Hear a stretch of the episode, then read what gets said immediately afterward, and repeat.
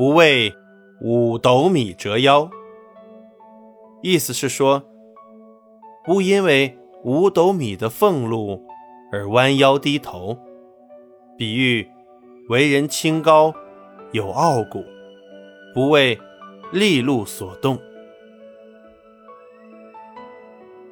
陶渊明是东晋后期的大诗人、文学家，他出身于名门望族，因父母早亡。家道中落，生活困顿。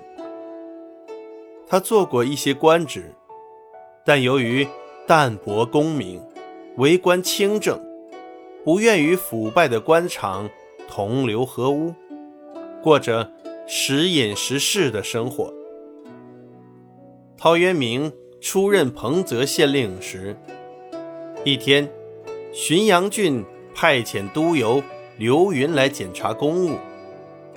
刘云以凶狠贪婪而远近闻名，每年两次以巡视为名向辖县索要贿赂，每次来必是满载而归，否则便栽赃陷害地方官员。这次刘云一来，就傲慢地让人去叫陶渊明来见他。陶渊明。很清高，根本没有把这种趋炎附势的小人放在眼里。可是没有办法，也只能去见他。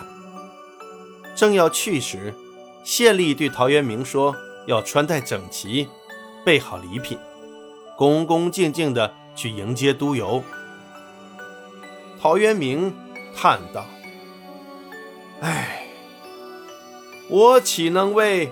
五斗米向乡里小儿折腰，意思是，我怎能为了县令的五斗薪俸，就低声下气的去向这些小人行贿献殷勤？说完，取出官印封好，写了一封辞职信，就离开彭泽县，回到了家乡。此后，他归隐田园，亲身从事耕种。尽管生活贫困，但他始终不愿再为官受禄。江州刺史谭道济曾亲自到他家访问，他对刺史送来的米和肉艰巨不受。朝廷曾征召他任著作郎，也被他拒绝了。归隐后的陶渊明创作了许多优美的田园诗，这些诗作在中国的诗坛上有着重要的地位。这就是“不为五斗米折腰”的典故。“不为五斗米折腰”，近义词：刚直不阿，坚强不屈；反义词。趋炎附势，阿谀奉承。